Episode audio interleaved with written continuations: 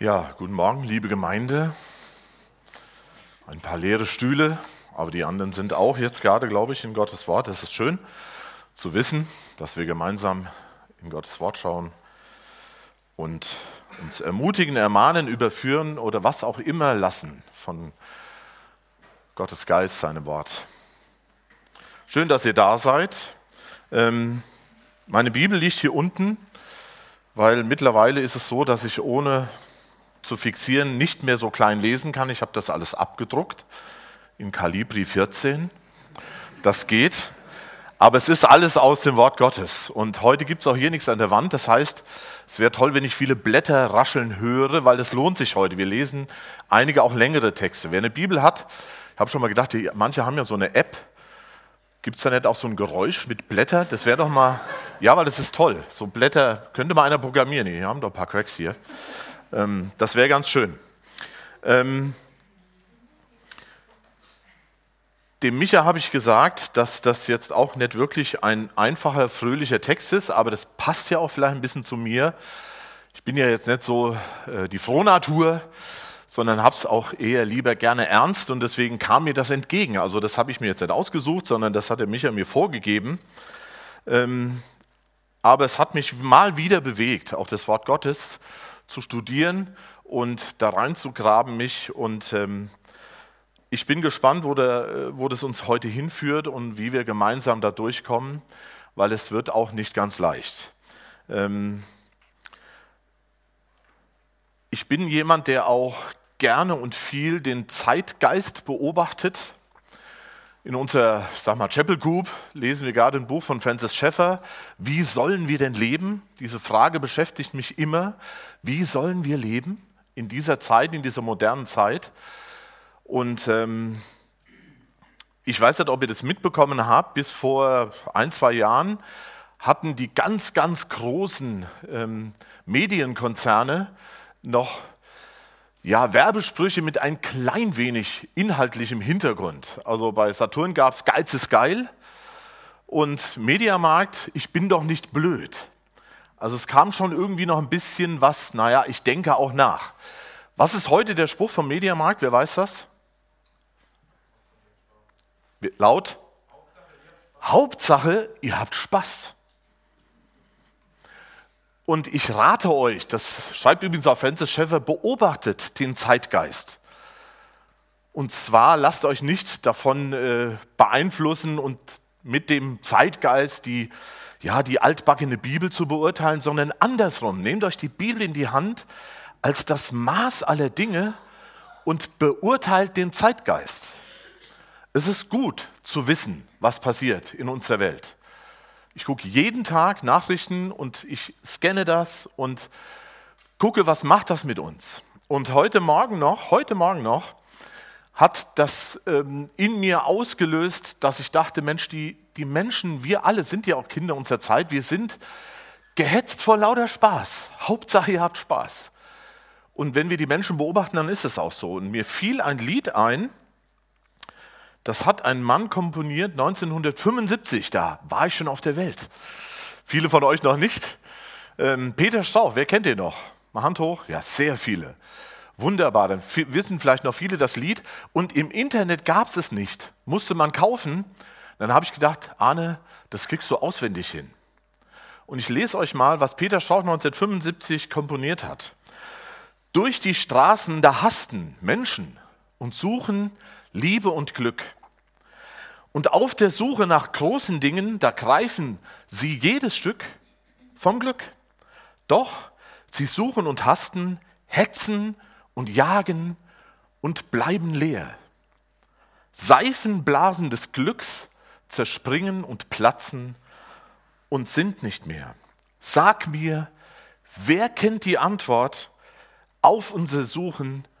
Sag mir doch wer.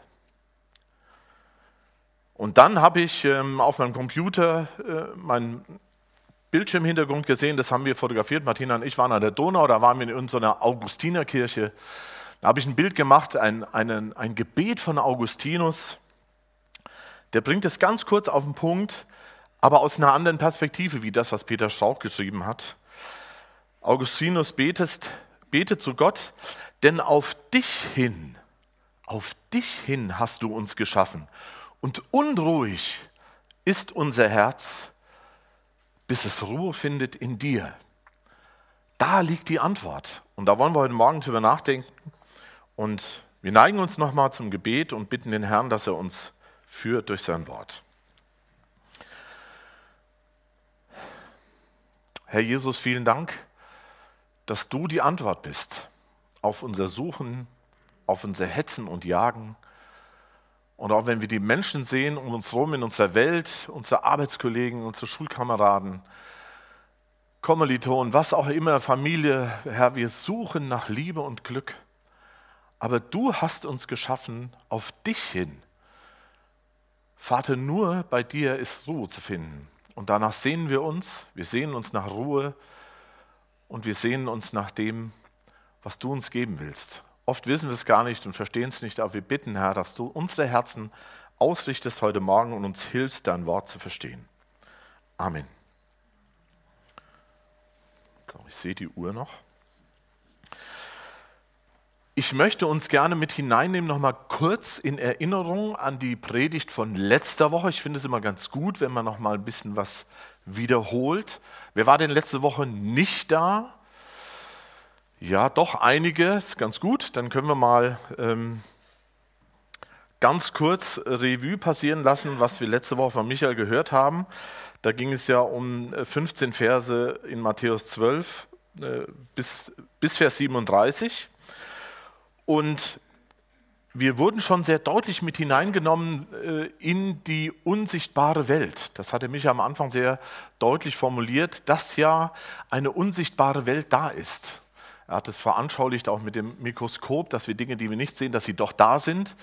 Und ähm, wir als deutsche, nüchterne, sachliche Leute, wir verniedlichen das oft oder wir, uns ist das oft nicht so bewusst, aber ich möchte es auch nochmal äh, betonen und verstärken diese unsichtbare Welt ist da und wir sollten sie sehr ernst nehmen und gerade auch auf, aufgrund der Bibel beurteilen und sie als ganz real und ebenso genauso nüchtern und sachlich, abstrakt auch behandeln, weil sie ist da und sie ist eine Realität. Und ähm, auf, äh, ja, auf eindrückliche Weise und auch ungewöhnlich für Michael, ich kenne ja unseren äh, Michael als einen wirklich sehr barmherzigen, Menschen mit einem weiten Herzen, das bewundere ich immer in ihm. Äh, also er ist barmherziger als ich, das steht fest. Das ist auch nicht so schwer. Ich habe es oft nicht so mit der Barmherzigkeit. Ähm, da muss ich echt lernen. Ähm, aber er hat sehr eindrücklich, und das gerade von ihm hat mich das auch sehr getroffen. Er hat gesagt, Leute, heute, also letzte Woche, geht es um Schwarz-Weiß. Es geht um Schwarz-Weiß weil unsere persönliche Haltung gegenüber dem geoffenbarten Jesus Christus, die ist entweder schwarz oder weiß. Und Jesus selbst hat es in seinem Wort ja bestätigt, das haben wir letzte Woche gelesen. Jesus sagt ganz nüchtern, kurzer Satz, wer nicht für mich ist, der ist gegen mich. Punkt. Und das müssen wir uns immer wieder auch deutlich machen, da gibt es keine Grauzone. Da kommen wir nachher auch noch ein bisschen äh, vertiefend hinzu. Er hat uns herausgefordert, Stellung zu beziehen und auch Jesus selbst hat das getan. Und ja, Michael hat das auf eine seelsorgerliche, gute Weise gemacht, aber auch unmissverständlich. Also diese Botschaft ist sehr klar geworden letzte Woche, dass wir eine Haltung brauchen gegenüber Jesus, jeder Einzelne. Er war ja oder ist in der Debatte, Jesus in der Debatte mit den selbstgerechten Gelehrten, da geht es auch heute weiter. Und ähm, deswegen, es braucht eine klare Stellungnahme. Dann haben wir gehört, eine Auslegung über die Sünde wieder den Heiligen Geist. Und äh, Michael hat diese Auslegung auch äh, biblisch sehr fundiert begründet und hat äh, gesagt, was diese Sünde nicht ist. Das fand ich sehr ermutigend. Und hat auch formuliert, was diese Sünde ist. Und ich würde dieser Auslegung folgen. Ähm, er hat auch betont, dass es andere Auslegungen gibt, aber ich fand das sehr gut biblisch begründet und ich kann auch aus meinem Leben sagen, dass ich solche Dinge schon erlebt habe. Er hat nämlich vier Dinge genannt, vier Erkennungsmerkmale, die äh, jemand zeigt, der diese Sünde wieder den Heiligen Geist hat. Und an dem Sonntagnachmittag wusste ich tatsächlich nur noch drei von vier und musste schon die Predigt nachhören. Ähm, Jetzt machen wir nicht den Test, wer von euch weiß ja noch die vier Erkennungsmerkmale, aber vielleicht können wir sie uns ein bisschen einprägen, weil das war ganz hilfreich und lehrreich. Also ich hatte einen echten Erkenntnisgewinn. Ähm, diese Sünde wieder den Heiligen Geist, die ist andauernd, wissentlich, willentlich und wenn Gutes, Göttliches verdreht wird und wird Bösem oder dem Teufel zugeschrieben. Das waren die vier Erkennungsmerkmale und das ist das, was die Pharisäer auch äh, tun in diesem Abschnitt, den wir lesen. Und die Folge von so einer Haltung, von so einer dauerhaften, wissentlichen, willentlichen und andauernden Herzenshaltung ist ein ganz verhärtetes Herz. Und äh, Michael hat uns sehr eindrücklich gewarnt vor, ja, vor so einer Haltung und hat uns aber auch sehr ermutigt, dass wir nicht ängstlich zu sein brauchen, dass wir aus Versehen so eine Sünde wie den Heiligen Geist tun, die nicht äh, vergeben werden kann. Ähm, da hat er uns ermutigt. Also er hat uns gut durch diesen schweren Text geführt und heute gehen wir weiter und äh, gehen weiter hinein in diese Auseinandersetzung zwischen Jesus und diesen selbstgerechten Gelehrten. Also da waren Männer, sehr gelehrte Männer, Pharisäer, Schriftgelehrte, die sich mit Jesus auseinandergesetzt haben. Und das ist eigentlich eine zusammenhängende Auseinandersetzung und heute geht es da weiter. Und das ist nicht weniger konfrontativ. Und das ist ja auch ungewöhnlich. Jesus hat immer wieder sehr stark konfrontiert. An anderer Stelle hat er aber auch sehr, sehr stark einfach äh, mit einem ganz weiten Herz barmherzig Menschen auch angenommen, ohne sie direkt zu konfrontieren. Ähm, und hier an dieser Stelle in Matthäus 12, wir lesen dann heute ab Vers 38 bis Vers 45 gehen wir durch. Ähm, heute sehen wir, wie er sie definitiv mit ihrer Bosheit und ihren Sünden wirklich konfrontiert. Und manchmal ist es ja so, das kennen wir vielleicht auch aus unserem eigenen Leben, dass Konfrontation nur noch mehr Ablehnung bewirkt oder dass Konfrontation auch Umkehr bewirkt. Also manchmal werden, wenn wir Leute konfrontieren oder wenn wir selber konfrontiert werden, manchmal werden wir härter und ablehnend, nee. Und manchmal, ja, weißt du was, du hast recht. Mir fällt gerade ein Beispiel ein, als Nathan zu David kam und hat ihn letztlich konfrontiert mit seiner Sünde, dann hat David es sofort zusammengebracht und er sagt, jawohl, ich bin der Mensch den du meinst, der hier ganz schlimm gesündigt hat. Also in dem Fall hat das was Gutes bewirkt. Und wir gucken jetzt mal in Vers 38, wie es hier weitergeht und wie sich diese Männer, diese gelehrten Männer äh, hier verhalten. Da lesen wir, da antworteten ihm einige der Schriftgelehrten und Pharisäer und sprachen, Lehrer, wir möchten ein Zeichen von dir sehen. Also sie sind in der Auseinandersetzung mit ihm und sagen, Lehrer, wir möchten ein Zeichen von dir sehen. Also sie sagen Lehre zu Jesus.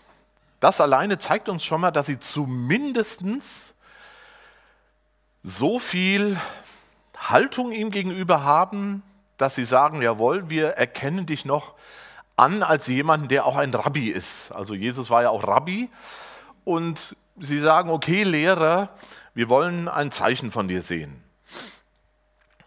Und dass sie ein Zeichen verlangen, das impliziert die, äh, die, ähm, ja, die Absicht, zu sehen, ist er von Gott. Zumindest ist das grundprinzipiell, weil nach jüdischer Erwartung soll der kommende Messias auch Zeichen tun, wie Mose Zeichen getan hat. Das war völlig normal in der, in dem, unter den damaligen Gelehrten dass, wenn der Messias kommen wird, dass er Zeichen und Wunder tun wird, so wie Mose sie getan hat.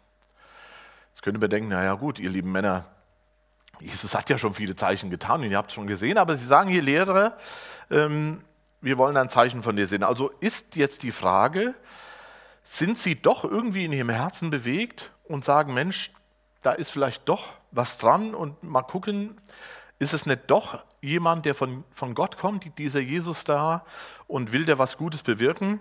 Aber wir schauen mal, um diesen Gedanken direkt auszuschließen, gucken wir mal ein paar Kapitel weiter. Könnt ihr mal blättern in Kapitel 16, Vers 1. Da lesen wir nämlich, und die Pharisäer und Sadduzäer kamen herbei und um ihn zu versuchen, boten sie, baten sie ihn, er möge ihnen ein Zeichen aus den Himmeln zeigen. Also um ihn zu versuchen. Und letztlich, wir sehen es auch im weiteren Verlauf, auch aus der Reaktion von Jesus, ihre Herzen waren immer noch sehr verhärtet. Und die Konfrontation hat an, an ihrem Herzen nichts Gutes bewirkt, sondern nur noch mehr Härte. Das heißt, dass sie ihn hier fragen, das ist letztlich eine ganz bittere, schlechte Motivation. Sie wollen ihn versuchen, aufs Glatteis führen und ja, haben Übles mit ihm vor, das wissen wir ja auch. Ähm, warum handeln sie so? Das haben wir auch letzte Woche schon gehört. Ich möchte es auch nochmal betonen. Ihr Herz ist ergriffen von Neid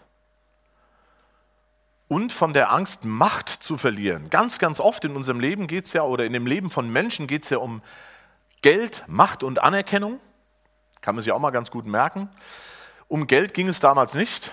Auch oft geht es in frommen Kreisen nicht so sehr ums Geld, aber es geht schon um Macht und um Anerkennung. Und Jesus hat ja das Volk um sich geschart und die Leute sind ihm nachgelaufen und sie waren begeistert von ihm.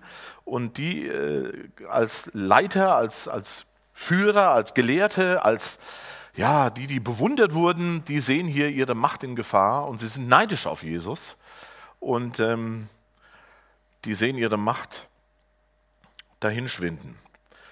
Und deswegen ähm, handeln sie so. Und interessant ist, wenn wir weiterlesen, Vers 39, dass Jesus das natürlich sieht. Jesus muss nicht irgendwie äh, andere Dinge zur Erklärung suchen, na, was, wie sind sie jetzt drauf und was wollen sie jetzt wirklich, sondern Jesus erkennt das direkt und antwortet, Vers 39, Jesus aber antwortete und sprach zu ihnen, ein böses und ehebrecherisches Geschlecht begehrt ein Zeichen.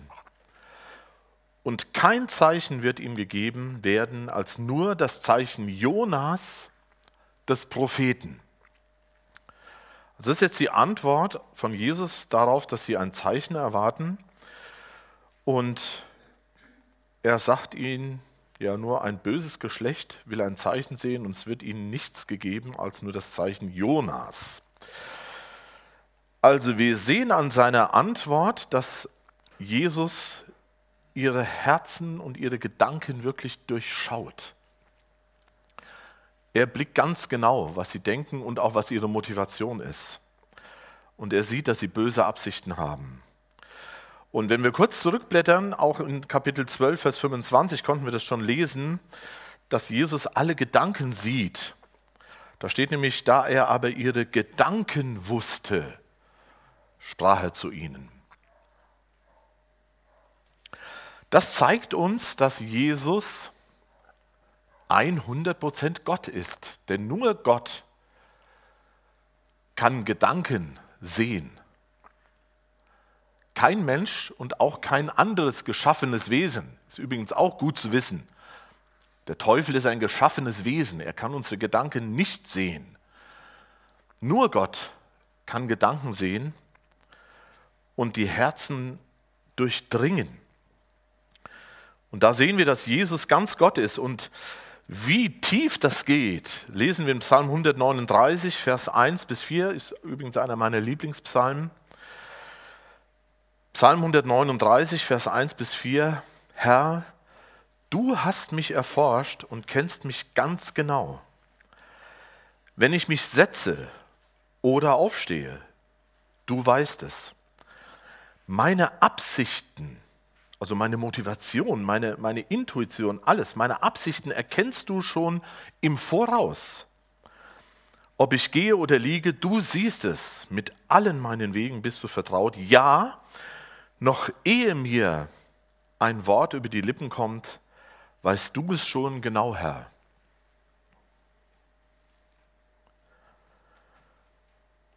Ich weiß nicht, was das mit dir macht wenn du das mal wirklich nüchtern durchdenkst,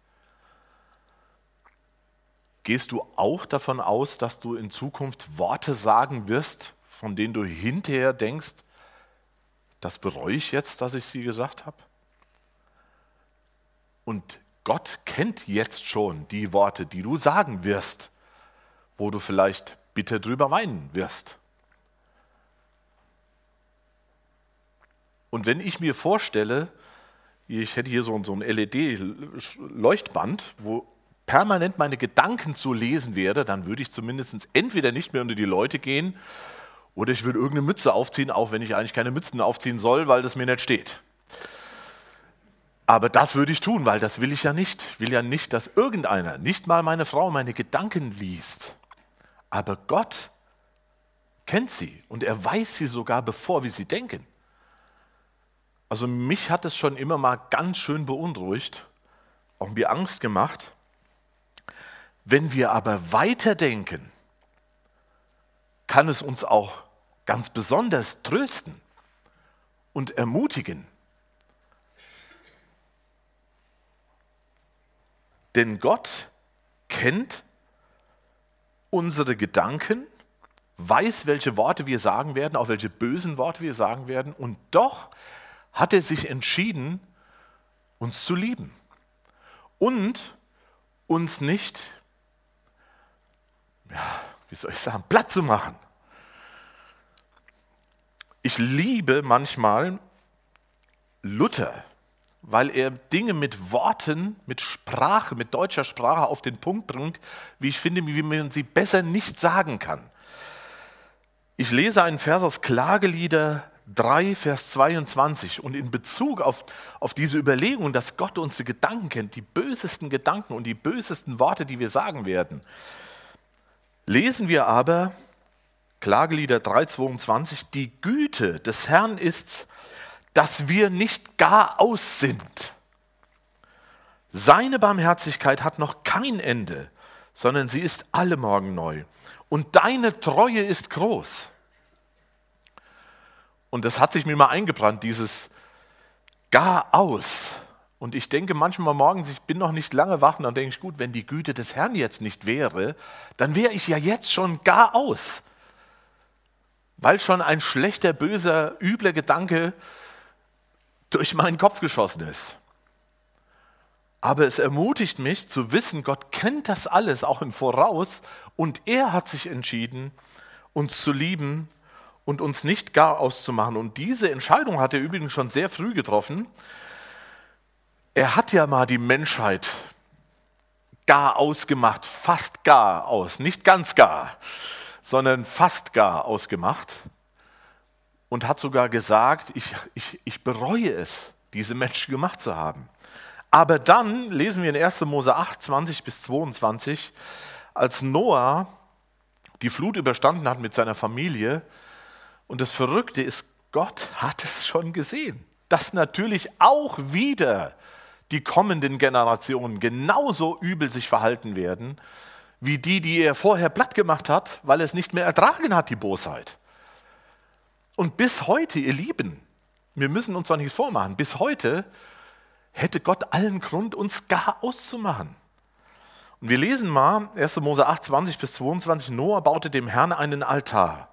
Also kam zurück, war Überlebender mit seiner Familie und er nahm von allem reinen Vieh reinen Vögeln opferte Brandopfer auf den Altar.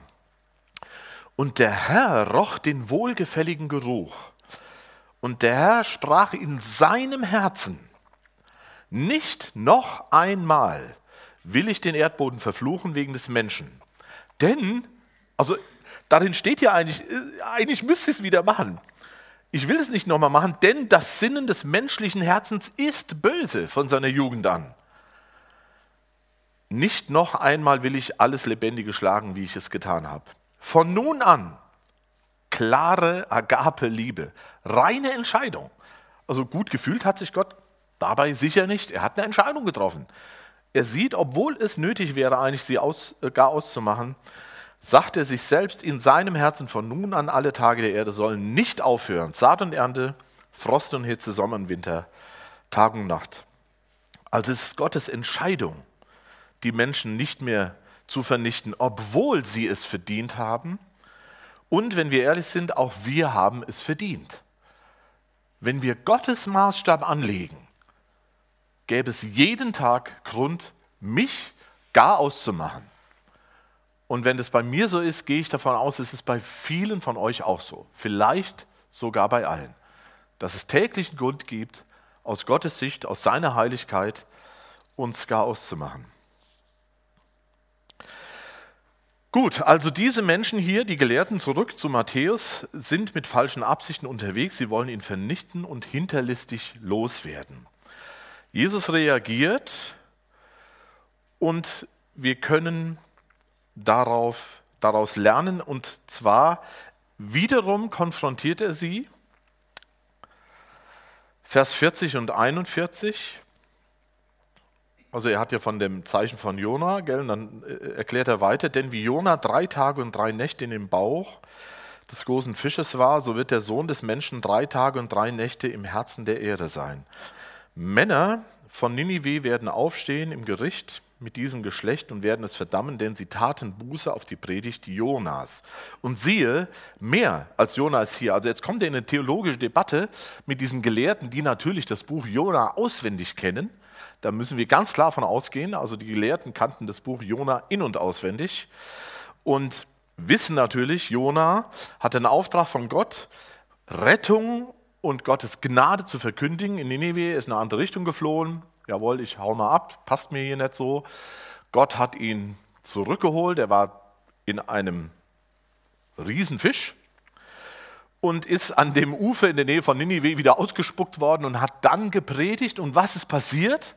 Letztlich sogar zum Ärgernis von Jona. Er wollte hier gerne mal ein bisschen hier so und Gemorra, ein bisschen Feuer, so machst du mal alle platt. Das hat ihm jetzt gefallen. War aber nicht, sondern die Menschen sind umgekehrt. Sie haben Buße getan und das war ein unglaublich bösartiges Volk. Da gibt es Stories drüber, die will ich gar nicht erzählen. Die haben irgendwie hier Köpfe abgeschlagen und Kinder verbrannt und weiß ja geil was. Also es war ein übelstes, übelstes Volk. Aber die haben das Evangelium gehört, die gute Nachricht, und haben sich bekehrt. Und Jesus sagt, ihr bekommt kein anderes Zeichen und nennt die, die ihm jetzt zuhören, die ja eigentlich Gelehrte sind, die das alles kennen, nennt sie ein ehebrecherisches böses Geschlecht. Äh, andere Übersetzungen sprechen von ähm, Treulosen oder von Gott Abgewandte. Und da muss ich mich wieder erinnern an diese vier Punkte. Äh, Sünde wieder den Heiligen Geist, andauernd, wissentlich und willentlich sich abgewendet von Gott, von Jesus in diesem Fall. Also sie haben sich, diese Gelehrten, ihre ganz, ganz eigene Frömmigkeit gebastelt und kamen dadurch zu einer tiefen Selbstgerechtigkeit. Also Menschen, die sagen, super, ich bin's. Wir wissen das von diesem Pharisäer, der äh, da steht und betet, Herr, danke, dass ich nicht so bin wie dieser Knacki da drüben. Und der steht da und sagt, sei mir Sünder gnädig. Also da erkennen wir diese Selbstgerechtigkeit dieser Menschen, und Jesus sagt ihnen, ich werde euch kein Zeichen geben, sondern, und das ist eine richtig harte Sache, wenn wir das nochmal lesen, Vers 41, sondern im Gericht, und das wussten die Gelehrten, es wird ein Gericht geben, im Gericht werden die Menschen Ninives kommen und euch verdammen. Stellt euch mal vor, was Jesus ihnen gesagt hat. An einer anderen Stelle sagt er, sagt er ihnen, ihr seid nicht Kinder Abrahams, ihr seid Kinder des Teufels. Also Jesus hat die knüppelhart konfrontiert mit ihrer Selbstgerechtigkeit. Und hier sagt er, diese übelbösen Niniveten, die völlig ein gottloses Volk sind, die haben sich bekehrt und die werden euch verdammen. Beim Gericht, also richtig hart. Und sagt dann auch noch mehr als Jona ist hier und sagt er, Leute, und letztlich, er hält immer noch einen Spalt von der Tür offen, mehr als Jona ist hier.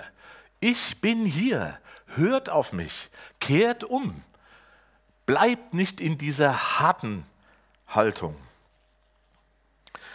Wir lernen daraus, wer Gott untreu ist und wer sich selbst gerecht findet, der kann auch kein Zeichen von Gott verlangen. Der wird auch nicht erfahren und erleben, dass Gott wirklich handelt in seinem Leben. Sondern nur wer sich Gott in einer richtigen Haltung nähert, in Demut und in Glauben und auch in dem Wissen seiner eigenen Schuldigkeit, seines eigenen Versagens. Nur der kann ein Zeichen sehen, dem wird sich Gott offenbaren, dem wird Gott sein Herz in seinem Herzen begegnen und wird sich ihm in Liebe zuwenden, in Barmherzigkeit, in Treue. Das haben wir alles gelesen. Dennoch stellt Jesus ein weiteres Zeichen in Aussicht. Er erklärt ihnen jetzt nochmal, das ist auch interessant für sie, dass so wie Jona in diesem Bauch von diesem Fisch war, so wird er selbst, Jesus, in den Tiefen der Erde sein. Und die wussten natürlich, Jona ist rausgekommen aus diesem Bauch und denken, okay, der wird dann aus der Erde wiederkommen. Also das haben sie gar nicht verstanden und auch nicht angenommen, gar nicht darüber nachgedacht. Jesus hat es ihnen aber gesagt. Und somit haben sie es gewusst. Ähm, ja, für sie, und das hat der Benny eben super gelesen in dem, in dem Text aus Korinther, für diese gelehrten Juden war das Gotteslästerei, was Jesus da erzählt. Aber letztlich war es die Wahrheit und es dient denen als eine Gotteskraft, die daran glauben und von ihren bösen Wegen umkehren. Und uns gilt das Gleiche. Wir sind hier, wir hören das Wort Gottes, wir lesen die Bibel und wir können das auch alles mit unserem Verstand erfassen. Und doch müssen wir es glauben in einem demütigen Herzen. Und letztlich, und das merken wir ja, wenn wir ehrlich sind, wir sehnen uns ja auch danach, dass wir Ruhe finden. Jetzt komme ich zurück am Anfang. Nur bei Gott ist Ruhe zu finden und Erfüllung und ja, Herzensausgefüllt sein.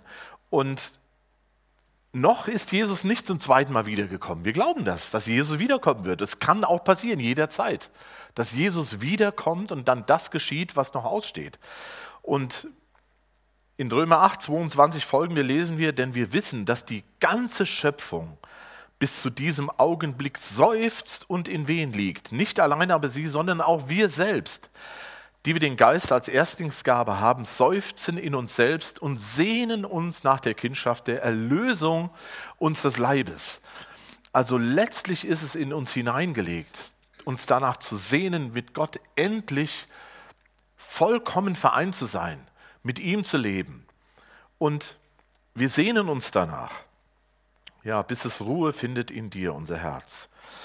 Und das heißt, es ist noch Zeit, es ist jetzt noch Zeit, es ist heute immer noch Zeit. Es ist wieder eine Woche vergangen von letzter Woche, wo der Michael uns so stark herausgefordert hat, eine Entscheidung zu treffen. Jetzt wieder eine Woche rum, es ist immer noch Zeit. Wir wissen nicht, ob nächste Woche noch Zeit ist. Du weißt es nicht. Du weißt nicht, ob du noch lebst. Oder wir wissen auch nicht, ob Jesus nicht wiedergekommen ist. Heute ist Zeit.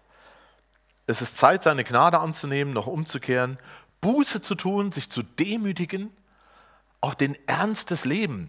Ihr Leute, nicht Hauptsache, ihr habt Spaß. Ich bin mal an eine, mache ja auch nicht oft, aber ich, ich kam an, eine, an einen Schalter von der Bank, hier Volksbank, Badscheid. Ich hatte die Frau ewig nicht gesehen, ich mache Online-Banking. Ach, Herr Thielmann, da sind Sie ja mal wieder, wie schön, guten Morgen, ja. Wie geht's Ihnen denn so? Ach, wie geht's gut? Ja, ja, ja, gell, Hauptsache gesund. Habe ich gesagt, nee, Hauptsache gerettet. Das kam einfach aus mir raus ja, die guckte mich an, sei gut, ich erkläre das. Äh, das war, also die war völlig verdutzt. Die wollte jetzt mit mir, die wollte jetzt kein tiefes Gespräch haben. Ja, Hauptsache, aber ich, ich kann das nicht leiden. Hätte ja sein können, ich stehe da und habe Krebs und keiner weiß es ich will auch nicht drüber reden und sagt mir, ach, Hauptsache gesund. Was ein Mist. Menschen werden krank. Es ist toll, dass wir gesund sind, wenn wir gesund sind. Aber es ist kein Weltuntergang, wenn wir krank werden. Ein Weltuntergang ist, wenn wir nicht gerettet sind. Alle werden sterben. Paul Timlim hat mal gesagt, die Statistik zeigt immer noch, einer von einem stirbt. Das ist ja so. Und selbst hier im Silicon Valley liest man jetzt hier, die wollen hier Menschen und Maschinen und ewiges Leben und frieren irgendwas ein. Die sind doch bekloppt. Never ever wird das passieren. Die Menschen werden sterben, alle. Und deswegen nicht Hauptsache gesund, Hauptsache gerettet. Darum geht's. Nicht Hauptsache ihr habt Spaß. Hauptsache ihr kommt in den Himmel. Überlegt euch doch mal so Sprüche. Kann man ganz gut ins Gespräch kommen. ist dann auch herausfordernd, aber ich weiß nicht, was sie vorhin gedacht hat, aber ich habe sie erklärt. Wollte ich jetzt selbst, aber es kam einfach raus. Na ja, gut, okay. Ähm, also es ist noch Zeit, Gnade anzunehmen und umzukehren, Buße zu tun. Und das ist eine ernste Sache. Jetzt, Alice Merton ist ja voll hip, gell? Die jungen Leute, kennt ihr Alice Merton, oder? Coole Musikerin, hä? Oh, wei, oh, wei. Jetzt bin ich doch wieder so alt, Alice Merton. Ja, egal. Die ist irgendwo in den Charts auf jeden Fall und die hat jetzt das neueste, den neuesten Hit. Warum so ernst? Ah, Alice Merton. Wir müssen nachher mal ein bisschen googeln. Coole Musik. Ganz neu, die ist ganz jung. Naja, egal. Ähm, aber ja, warum so ernst? Klar, heute Wohlstand, alle sind happy, glücklich, Generation Z hat alles und kann sich alles aussuchen. Hauptsache, ihr habt Spaß. Ja, so what? Nutzt aber nichts. Alle werden älter, alle werden krank, alle werden sterben. Herr, lehre uns bedenken, dass wir sterben müssen, damit wir klug werden. Also, ähm, das ist ein wichtiges Thema und Jesus hat sie auch hier konfrontiert und er sagt ihnen, Leute, mehr als Jona ist hier, hört auf mich. Was mir auch noch wichtig ist, was wir aus diesem Bericht lernen sollten, wir werden ja oft auch konfrontiert mit liberaler Theologie, wo auch die Bibel so zerpflückt wird und ja, das sind alles Metapher und Geschichten und Fabeln, vieles davon. Wie geht denn übrigens Jesus hier mit dieser doch so interessanten Jona-Geschichte um? Das ist eine sehr, sehr, sehr ernste Sache, die Jesus hier betreibt und er bezieht sich auf den Bericht von Jona, dass er im Bauch des Fisches war, selbstverständlich als wie mit eine, einem ganz normalen historischen Bericht. Das war für Jesus keine Geschichte. Und Jesus weiß natürlich auch, dass Gott Wunder tun kann und kann einen Mann in irgendeinem Fisch drei Nächte, das ist für Gott eine Kleinigkeit. Das ist passiert, so Jona, so wie, da, wie es da steht, diese Geschichte, die mir oft so als Kinder, oh, was eine witzige Geschichte. Das ist ein historischer Bericht, weil Jesus bezieht sich drauf und führt eine tiefe, ernste, harte Debatten mit gelehrten Leuten. Das sind alles Akademiker. Wir reden hier nicht von Sandkasten. Deswegen lasst uns die Bibel ernst nehmen und auch die Dinge, die wir nicht verstehen oder erstmal für uns ja ach so aufgeklärte Leute ein bisschen komisch rüberkommen. Wir gehen weiter im Text, Vers 42. Ich sehe schon, hatte fast bis 80, schickt die Stunde nicht voll. Jetzt merke ich, ich muss doch dranbleiben. Ähm, eine Königin, Vers 42, eine Königin des Südens wird auftreten, sagt Jesus.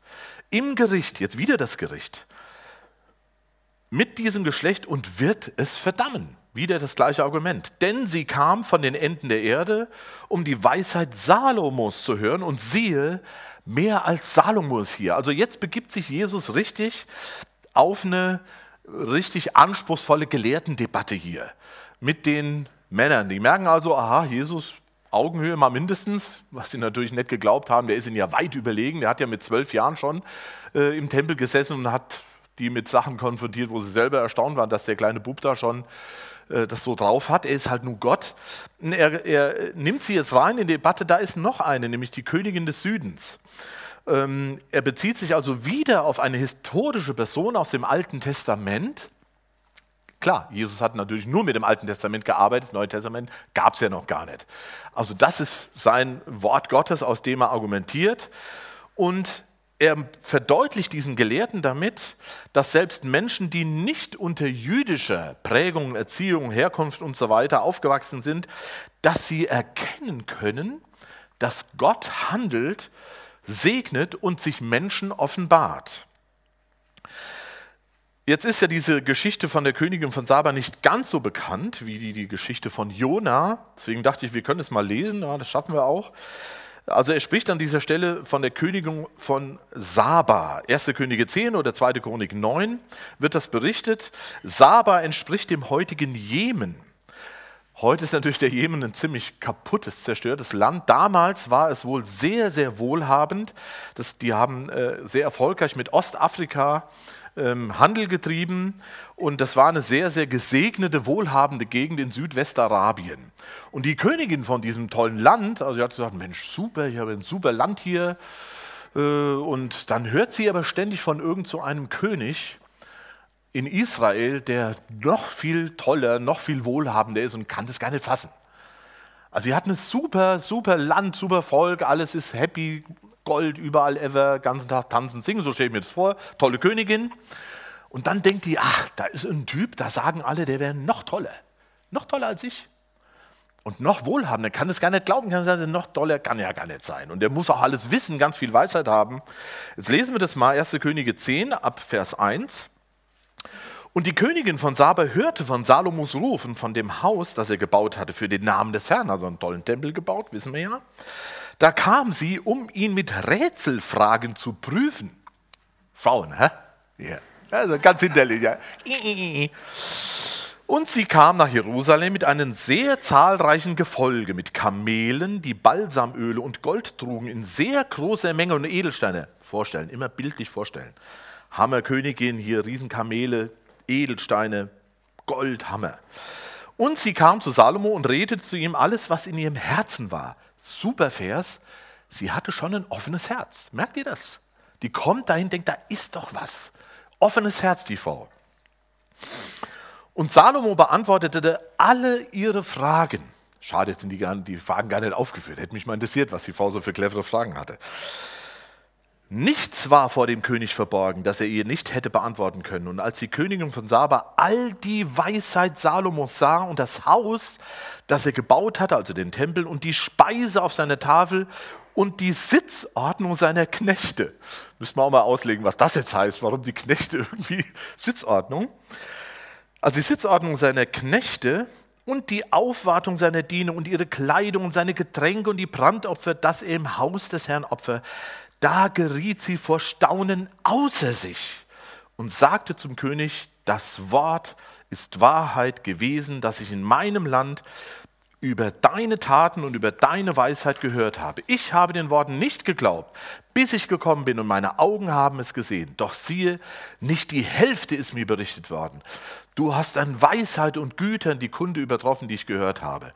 Glücklich sind die Männer, glücklich sind die Knechte, die ständig vor dir stehen, die deine Weisheit hören. Und jetzt, was sagt sie? Gepriesen sei Salomo? Nee, nee, nee, nee. Gepriesen sei der Herr, dein Gott, der Gefallen an dir gehabt hat, dich auf den Thron Israels zu setzen, weil der Herr Israel ewig liebt hat er dich als König eingesetzt, damit du Recht und Gerechtigkeit übst. Und sie gab dem König 120 Talente Gold, Balsamöl in sehr großer Menge und Edelsteine. Nie wieder kam so viel Balsamöl ins Land wie dieses, das die Königin von Saba dem König Salomo gab. Könnte man einen Hollywood-Film draus machen, oder? Vielleicht gibt es einen. Weißt du, gibt es einen Film über die Königin von Saba? Malt euch das doch mal aus. Da ist eine Hammerkönigin, unglaublich reich, die kommt zu Salomo nach Jerusalem und die geriet vor Staunen außer sich. Und was passiert? Sie hat ein offenes Herz. Sie sieht Gott dahinter. Das ist ein gewaltiger, lebendiger Gott, der, der Salomo gesegnet hat. Und sie gibt Gott die Ehre. Und damit konfrontiert Jesus jetzt diese Gelehrten und sagt, selbst diese säkulare Königin, die erkennen den lebendigen Gott hinter all dem Reichtum äh, Salomos, Weisheit Salomos und gibt ihm die Ehre. Aber diese selbstgerechten Schriftgelehrten, die erkennen Jesus nicht an. Und wieder sagt er ihnen voraus, selbst diese Heidenkönigin, das war ja schlimm für die Juden, die haben ja Heiden überhaupt nicht angepackt, selbst diese Königin wird euch verdammen. Also es ist eine richtig, richtig harte Geschichte. Hier geht es um wirklich Leben und Tod, um Schwarz und Weiß. Und wir erkennen also, es wird ein Gericht geben und es wird nicht ausreichen für keinen Menschen, sich auf irgendeine Religions-, Abstammungs-, Traditions- oder Gemeindezugehörigkeit zu beziehen. Irgendeine fromme Familie, irgendein frommes Volk oder irgendwas, ja, ich bin doch Jude, das wird alles nichts nutzen. Das macht Jesus so deutlich, sondern ganz alleine, wie wir zu Jesus stehen. Also jeder, jeder wird sich vor Gott verantworten müssen, wie er selbst zu Jesus stand und steht. Und ob er auf Jesus und auf Jesus alleine seine Hoffnung setzt auf Errettung und Erlösung von seinem bösen, verlorenen Herzen. Das ist letztlich ganz klar der Punkt. Also Jesus macht den selbstgerechten Leuten deutlich, dass sie im Gericht vor Gott schlechter dastehen, wie die anders aus ganz gottlosen Völkern, Leute aus Ninive oder die Königin. Und jeder von uns, wir, auch ich, wir müssen uns fragen und du, wie stehen wir da, wenn wir vor Gott stehen? Auf was berufen wir uns? Auf Jesus, auf Jesus allein?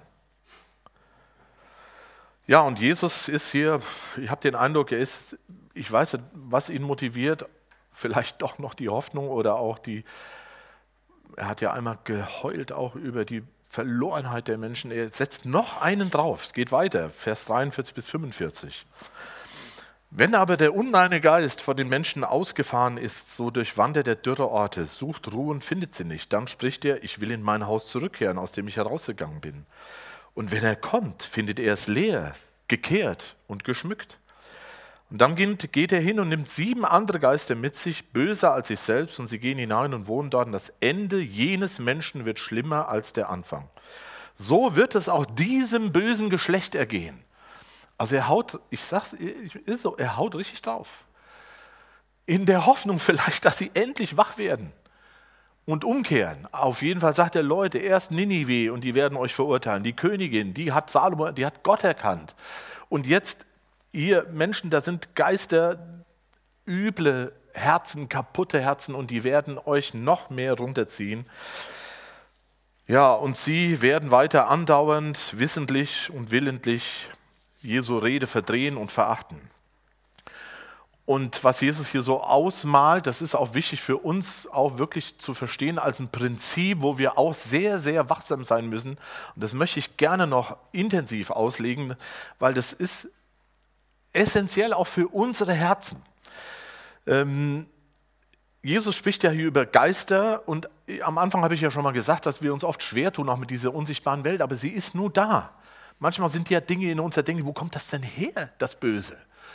Also das sind Mächte am Werk, die auch an uns ziehen und rütteln. Maria Magdalena zum Beispiel, von der wissen wir, dass aus ihr sieben Geister ausgetrieben wurden. Steht ja so im Bericht äh, im Neuen Testament. Wir werden ja relativ wenig konfrontiert, auch mit solchen Phänomenen in Deutschland. Ich bin ja schon 30 Jahre unterwegs, auch im Gefängnis und auch viel im Ausland gewesen.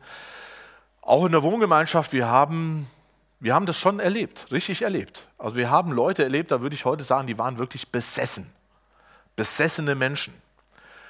Wo ich dachte, hier ist jetzt nichts, hier geht gar nichts mehr, nichts mehr, kein nüchternes Reden, keine äh, ja, nichts Rationales mehr, sondern hier sind wirklich böse Geister am Werk. Und mit vielen Missionaren in Brasilien oder auch in Afrika, mit denen ich gesprochen habe, die sagen, das ist für sie fast täglich. Auch da wird viel schwarze Magie gemacht und so. Also das ist eine Realität, auch wenn wir das nicht so sehr sehen und nicht so sehr damit von konfrontiert sind. Ihr müsst euch mal vorstellen, der aller, allergrößte Teil der Menschen lebt ja in Armut und viele hungern.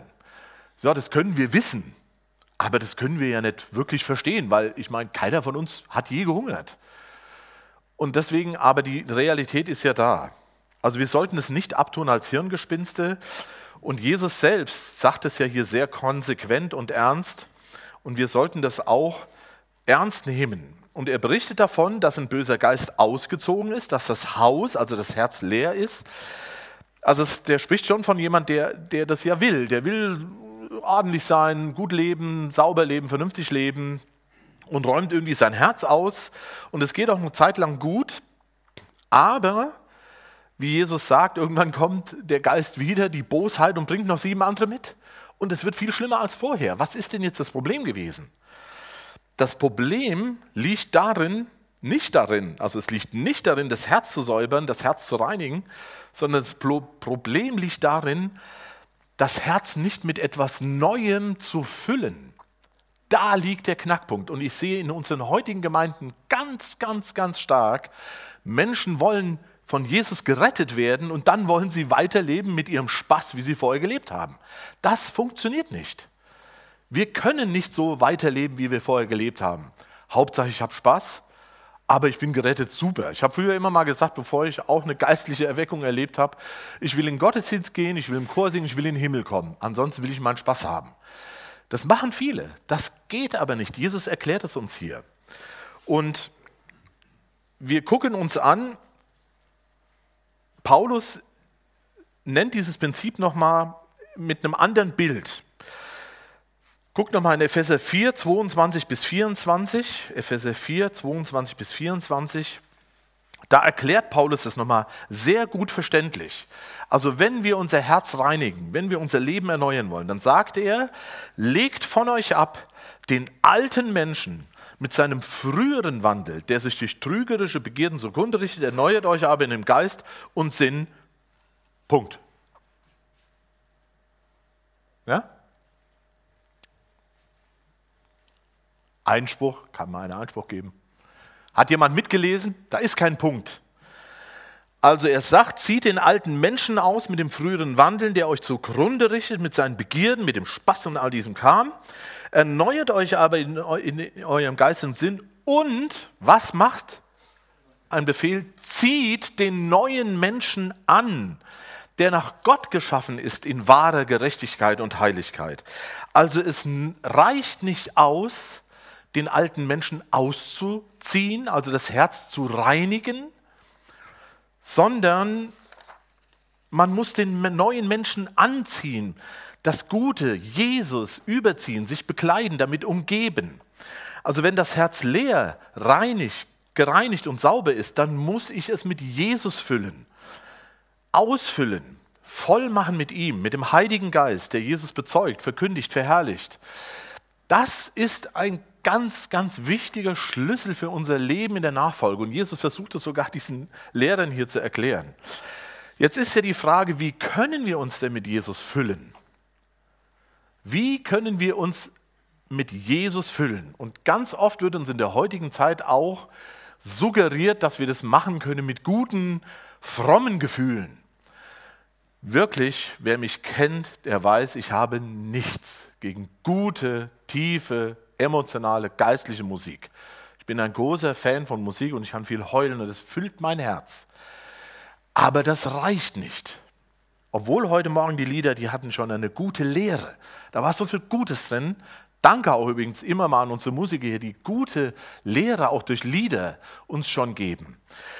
Aber wir müssen noch mehr füllen. Jetzt lesen wir mal, wie wir das machen können, vor allem mit der Bibel, mit dem Wort Gottes. Das ist das Wichtigste, damit unser Herz zu füllen. Und warum ist das gleichzusetzen damit, wenn wir uns mit der Bibel füllen, dass wir uns auch mit Jesus füllen? Das ist gleichzusetzen. Ich erlebe immer wieder, dass Prediger, Theologen, dass die irgendwie argumentieren wollen, dass Jesus über der Bibel steht. Oder andere gibt es sogar, die sagen, ja, die Bibel steht über Jesus irgendwie. Ich würde persönlich sagen, das ist beides falsch. Man kann nicht das Wort Gottes über Jesus stellen, auf gar keinen Fall, aber man kann auch nicht Jesus über das Wort, Gott stellen, äh, Wort Gottes stellen, weil es ist eins. Jesus und die Bibel sind irgendwie eins. Das ist schwer zu verstehen, aber wir lesen das mal. Johannes 1, Vers 1 und 2 und Vers 14. Und ich lese dies aus der neuen Genfer, gut verständlich. Also Johannes 1, Vers 1 und 2 und 14. Da sagt Johannes im Auftrag Gottes, am Anfang war das Wort und das Wort war bei Gott und das Wort war Gott. Der, der das Wort ist, war am Anfang bei Gott. Einfache Erklärung. Das Wort war bei Gott, Gott war das Wort und der bei Gott ist, war das Wort. Müssen wir mal nachlesen zu Hause, ist aber so. Dann Vers 14. Er, der das Wort ist. Also, da steht es doch, ganz klar, grammatikalisch verständlich. Er, Jesus, der das Wort ist, also der ist das Wort, wurde ein Mensch von Fleisch und Blut und lebte unter uns. Wir sahen seine Herrlichkeit, eine Herrlichkeit voller Gnade und Wahrheit, wie nur er als der einzige Sohn sie besitzt, er, der vom Vater kommt. Also nochmal, er, der das Wort ist, wurde ein Mensch. Also er ist das Wort. Jesus ist das Wort. Wir lesen weiter in Johannes 14, Vers 6, da sagt Jesus das selbst. Und zwar in Verbindung mit Kapitel 17, Vers 17.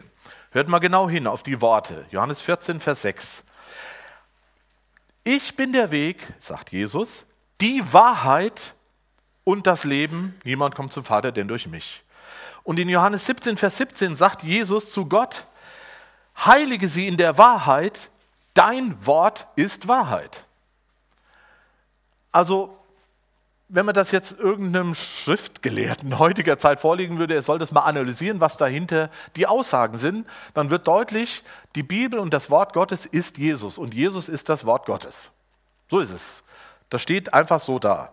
Und das ist nicht leicht zu verstehen, aber damit erkennen wir, wir können uns mit Jesus richtig voll machen, indem wir immer mehr und immer tiefer in der Bibel lesen. Das ist eine wunderbare Sache.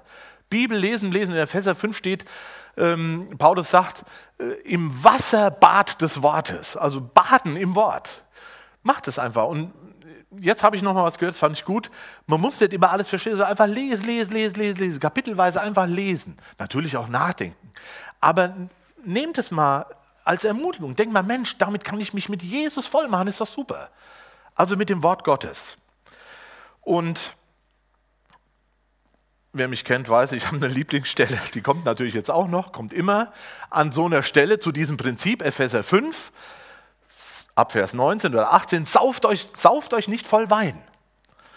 Ist ja klar, wir sollen uns jetzt nicht besaufen, das ist nicht so gut, wenn man das mit sich reinfüllt, sondern Vers 19. Lasst euch vom Heiligen Geist erfüllen, voll machen.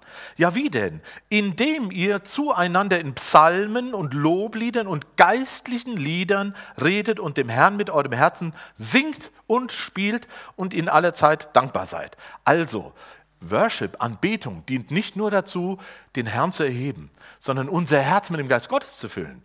Wenn ihr Lieder hört, geistliche Lieder und die auch wahrnehmt und die euch damit durchspült, dann füllt ihr den Heiligen Geist in euer Herz hinein. Wenn ihr das Wort Gottes lest und lest, studiert und damit, dann füllt ihr euch mit Jesus und mit seinem Geist. Und damit möchte ich auch zum Schluss kommen und will das so als Ermutigung uns allen mitgeben. Und ich kann da auch immer wieder von lernen und mehr auch von gebrauchen, dass wir das praktizieren. Und damit eben, wenn unser Herz gereinigt ist, die sieben Geister keinen Platz haben. Die Pharisäer haben nicht auf Jesus gehört. Die sind bitterlich, wahrscheinlich, es gibt einzelne, Nikodemus wissen wir ja, aber so wie Jesus über sie redet, gehen wir davon aus, dass sie eben verdammt wurden. Von der Königin aus Saba, von den Leuten aus Ninive, weil sie nicht auf Jesus gehört haben, weil sie nicht ihr Herz haben füllen lassen von Jesus. Und ich möchte uns nochmal ganz tief ermutigen, ermahnen, nicht auf eigene Gerechtigkeit zu bauen, sondern zu erkennen, wir sind abhängig von der Gnade Jesu. Seine Güte ist es, damit wir nicht gar aus sind. Lasst uns uns erfüllen von Jesus, von seinem Wort, durch geistliche Lieder, durch Gemeinschaft und dass wir dann eben nicht, ja, wie der Text diese Woche endet mit einem Satz, so wird es auch diesem bösen Geschlecht ergehen. Und da möchte ich nicht dabei sein. Ich möchte nicht, dass Jesus irgendwann sagt, Herr Arne, dir wird es auch gehen wie diesem bösen Geschlecht. Ich will auf Jesus bauen, auf ihn allein. Und vor Gott stehen und gerettet sein. Hauptsache gerettet. Gefüllt sein von ihm. Und ich ermutige uns dazu und ermahne uns und rufe uns auf, das wirklich zu leben, und nicht nur dünn drüber zu machen, sondern wirklich uns füllen zu lassen. Ja, und Jesus damit zu ehren und selber auch gerettet zu werden. Lass uns aufstehen und beten.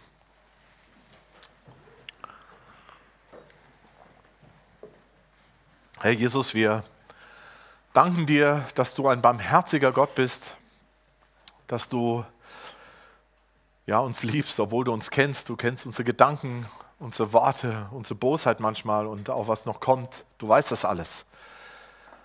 Aber du bist treu und du rufst uns zu. Lasst euch versöhnen. Kommt zu mir. Lasst euch füllen von mir, Herr. Und wir wollen das tun. Wir wollen es immer wieder sagen. Wir wollen uns füllen lassen von dir, von deinem Wort, von deinem Geist. Und wir wollen leben ganz und gar mit dir. Und wir wollen staunen wie die Königin auch. Wir wollen staunen darüber, was du tust. Und wir wollen uns freuen auf den Himmel, wenn du wiederkommst. Und wir wollen die Menschen, den Menschen auch sagen, dass sie verloren sind, wenn sie dich nicht haben und dass sie gerettet werden müssen. Herr, und so hilf uns doch, dass wir so leben können, dass wir wissen, auch in dieser Welt zu leben, die uns so zieht mit ihrem Spaß und mit ihrem Mist. Herr, wir wollen dir folgen und dir vertrauen und ganz auf dich bauen. Wir danken dir. Du bist ein guter Gott, ein fester Fels und ein Herrn, auf den wir trauen und den wir ehren und loben. Amen.